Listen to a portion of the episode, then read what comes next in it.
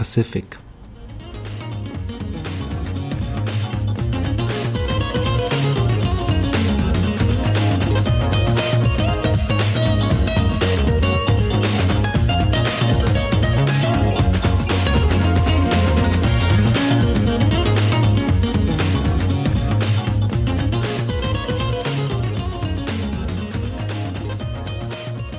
Paul Madorn war ein typischer Interzone-Bewohner.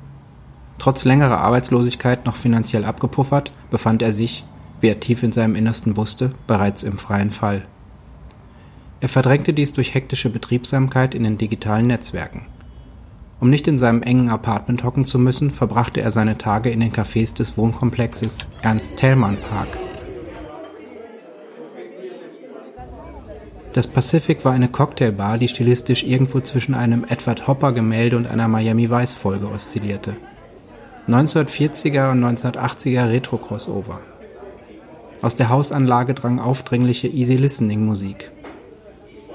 Es klang, als hätten sich Dick Dale und Carlos Santana auf Crystal Mess zu einem mein muckerhaftes Endlos-Gitarren-Solo-Wettbewerb verabredet.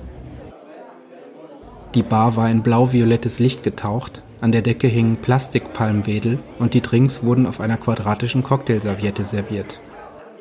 Im hinteren Teil der vielleicht 50 Quadratmeter großen Bar befand sich eine Sitzecke, in die der Betreiber William Bresch seine persönliche Kollektion von elektrischen Wasserfallbildern installiert hatte, die Szenen aus Hiroshiges 100 Famous Views of Edo paraphrasierten.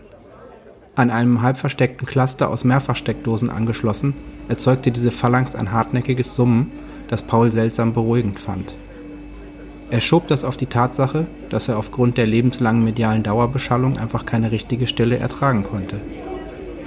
Er hatte dann immer das Gefühl, seine Gedanken würden in rasender Geschwindigkeit nach außen diffundieren, um die ihn umgebende Leere zu füllen.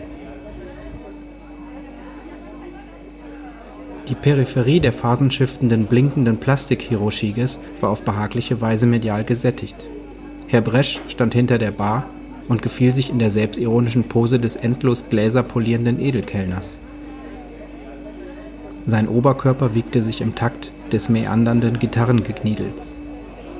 Als Paul ihm ein vorsichtiges Zeichen gab, schlenderte Bresch gemütlich zum Teil der Theke, der Paul am nächsten war, und beugte sich leicht vor. Moskau Mule mit Adler Berlin, richtig? Paul nickte und zog sein Slate aus dem Rucksack. Er fragte seine Mensajes ab, löschte sie Spam und sortierte die Dinge, die ihn momentan nicht interessierten, aber vielleicht später mal interessieren würden, in die entsprechenden Ordner ein. Blogposts, Kommentare, Essays, Analysen, Fotoreportagen, autogenerative Literatur, ephemere Bewegbildprodukte. Er versuchte sich bildhaft vorzustellen, wo zwischen den endlosen Billboardzäunen der internationalen Straßen die Menschen steckten, die zu diesen sprachlich oft hoch elaborierten Textwüsten gehörten. Herr Bresch erschien, legte eine quadratische Serviette neben den Laptop und stellte den Moskau Mule darauf. Alles klar, Hombre? Bresch konnte sich nicht entscheiden, ob er in der Binnenwelt seiner Cocktailbar ein Exilkubaner oder ein Nachkomme polnischer Einwanderer sein wollte. Das führte zu einem idiosynkratischen Sprachduktus, den die meiste Laufkundschaft erst mit einem unsicher mitleidigen Lächeln und später mit dauerhafter Abwesenheit quittierte. Dies war ihm offenbar ganz recht. Paul wusste zwar nicht, was in den Kisten war, die die zahlreichen Cousins und Schwager von Bresch im Stundentakt rein und raus trugen, aber der Inhalt war sicher nichts, worauf man sich von hippen Zonentouristen gerne ansprechen lassen wollte. Das digitale Proletariat aus den umliegenden Wohnblocks hingegen mochte Bresch. Sie bewunderten ihn für das, was sie globales Jet-Set-Esperanto nannten. Man konnte sich einfach so herrlich abgelost fühlen in der zeitlos blau-violetten Parallelwelt des Pazifik. Gerade als Paul sich daran machte, sich seinem Tagesinput ernsthaft zu widmen, betrat ein neuer Gast das Pacific. Eine große, vollbusige Frau mit hüftlangen blonden Haaren und eisblauen Augen. Sie trug einen silbernen Acrylpullover und eine schwarze Stoffhose und hatte ein Cape übergeworfen, das aussah wie die silberne Seite einer Rettungsdecke. An den Seiten war es geriffelt, so dass sich eine Art Flügel entspannte, als die Frau schwungvoll die Tür hinter sich zuzog und sich in der Bar umsah. Paul stöhnte innerlich auf. Alisa Groß. Der emotionale Blitzkrieg seiner mittleren Zwanziger. Eine Frau wie ein Sommergewitter. Unerwartet, spontan, heftig und von ebenso kurzer Dauer. Gemessen an den Mengen von ratlos zurückgelassenen Männern, die sich hinter Alisa auftürmten, hatte ihre Liaison vergleichsweise lange gedauert, nämlich über ein Jahr. Wenn man die qualvolle Anfangszeit und die von mehreren heißhungrigen Wochenenden unterbrochene Trennung dazuzählte. Wenn es eine Steigerungsform von exzentrisch gab, dann rangierte Alisa an milden Tagen ungefähr in dieser Kategorie. In letzter Zeit traf sich Alisa eher mit Frauen, was Paul zunächst einige schlaflose Nächte bereitet hatte bis er sie mal mit einer ihrer Affären getroffen hatte. Anscheinend hatte Alisa eine Schwäche für weibliche Wesen, die wie abgemagerte, existenzialistische Männer aussahen und neben denen chlorgelbleichtes Papier dunkelgrau erschien. Diese Frauen rauchten Kette, trugen mit der Schere durchlöcherte schwarze T-Shirts und italienische Fallschirmsprengerhosen. Paul gelang es beim besten Willen nicht, sie sich beim Sex mit Alisa vorzustellen. Alisa bemerkte Paul, warf Schultern und Cape nach hinten und stolzierte auf ihn zu. Ungefragt nahm sie ihm gegenüber Platz, zauberte eine Zigarette aus der Handtasche und zündete sie sich an. Genüsslich sog sie den Rauch ein und funkelte ihn dabei aus arktischen Augen an. Hi Paul, wie geht's denn so? Ach, mir geht's ganz gut, kann nicht klagen. Ich habe viel Zeit für mich selbst und kann endlich mal das Netz in Ruhe erkunden. Sag mal, kann ich eine Zigarette haben? Alisa zögerte kurz.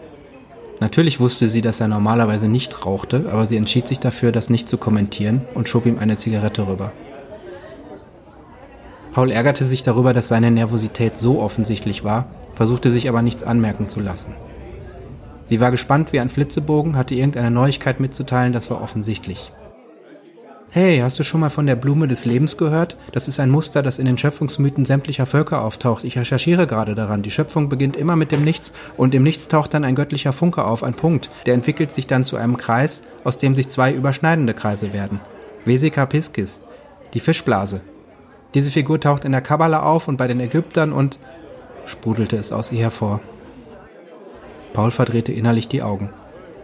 Alisa war unter vielem anderen Studentin für indoarische Philologie und Kunstgeschichte und wechselte das Thema ihrer Magisterarbeit im Wochentakt. Woran arbeitest du gerade? versuchte er so interessiert wie möglich zu fragen. Ich schreibe eine Monographie über die Blume des Lebens. Sie klang genervt. Er kannte diesen manischen Redefluss nur zu gut. Wenn Alisa richtig in Fahrt geriet, war es beinahe unmöglich, ihr zu folgen, aber sie erwartete von ihrem Gesprächspartner höchste Konzentration. Alles andere interpretierte sie als Desinteresse geistige Retardiertheit, Neid oder Missgunst. Die Ägypter benutzten die Blume des Lebens als Basis ihrer heiligen Geometrie. Was mich aber besonders fasziniert, ist die Ähnlichkeit mit der Zellteilung, die Basis des menschlichen Lebens. Sie folgt exakt dem Konstruktionsprinzip der Blume. Die ersten acht Zellen bilden eine geometrische Struktur, die die Ägypter, ohne etwas über Zellteilung zu wissen, das Ei des Lebens nannten. Ist das jetzt eine Arbeit über Zellbiologie oder Kunstgeschichte? Alisa klopfte mit den Fingern der linken Hand ungeduldig auf dem Tisch herum, was sie immer dann machte, wenn ihr die gedanklichen Schlüsse der anderen zu langsam waren und die Schnelligkeit ihrer Argumentation bremsten. Interdisziplinär, da spielt ja auch die AI-Forschung eine Rolle. Paul sah sie verblüfft an. AI-Forschung? Ich wusste gar nicht. Ach, Paul, wenn der Mensch, das menschliche Bewusstsein, aus so einem Urprinzip erschaffen wurde, das schon im Allerkleinsten angelegt ist, dann muss doch wohl auch ein künstliches Bewusstsein nach diesem Prinzip entwickelt werden können. Paul, der wusste, dass Alisa nun zu einem längeren Monolog abheben würde, winkte Bresch heran. Noch einen Moskau Mule bitte und er sah Alisa an. Möchtest du auch etwas trinken? Dasselbe, sagte sie knapp, verärgert über die Unterbrechung ihres Gedankengangs. Zwei Moskau Mule also. Alle, sagte Bresch und stolzierte davon. Alisa sah ihm nach und nahm ihren Satz wieder auf. Also, Bewusstsein ist berechenbar. Es ist irgendwie in die Struktur unseres Universums eingeschrieben. Alle Schöpfungsgeschichten enthalten in der einen oder anderen Version eine Passage, in der das Wort die Welt erschafft. Paul atmete genervt aus. Alisas Argumentation enthielt so viele Gedankensprünge, dass es schwierig war, irgendwo den argumentativen Hebel anzusetzen. Außerdem würde er wahlweise als engstehniger Positivist, geistiger Bürokrat oder konterrevolutionär enden, wenn er sich auf eine ernsthafte Diskussion einließ. Er merkte, wie sich seine Nackenmuskulatur anspannte. Das Gespräch näherte sich einer gefährlichen Klippe, die sie nicht überschreiten konnten, ohne in das emotional aufgeladene Wirrwarr ihrer vergangenen Beziehung zu stürzen. Trotzdem, er musste etwas sagen, sonst kastrierte er sich intellektuell selbst. Sir Roger Penrose hat das schon 1995 gezeigt, dass Bewusstsein prinzipiell nicht berechenbar sein kann. Während er sich das sagen hörte, fragte sich Paul, warum er eigentlich so skeptisch gegenüber Alisa und ihrer neuen Theorie war. Sie klang doch mitreißend. Etwas in ihm, das er gerne als kritisch-rationalen Sachbestand begreifen wollte, warnte ihn davor, in naive Begeisterung zu verfallen. Eigentlich betrachtete er alles, was in seinem Leben geschah, aus einer zynischen Distanz. Ganz im Gegensatz zu Alisa, die in ihrem jeweiligen Lieblingsthema mit Feuereifer aufging, ohne einen Gedanken daran zu verschwenden, dass sie ihr letztes Steckenpferd genauso frenetisch verfolgt hatte. Konnte man auf dem Weg zur Wahrheit sein, wenn man seine Prämissen und Schlussfolgerungen grundsätzlich beargwöhnte, wenn innerlich immer einer Metaphysik aufschrie, sobald sich der Geist zu Spekulationen aufschwang? Alisa grinste souverän. Wie lange hatte er jetzt nachgedacht? Sein letzter Satz war eigentlich als rechter Haken gedacht, um die Diskussion zu beenden. Stattdessen hat er sich selbst zum Nachdenken gebracht.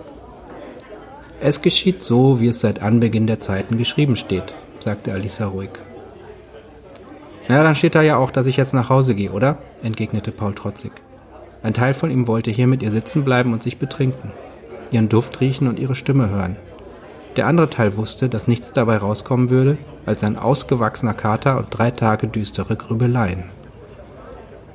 Es war besser, wenn er der aktive Teil blieb, so konnte er wenigstens seinen Stolz bewahren.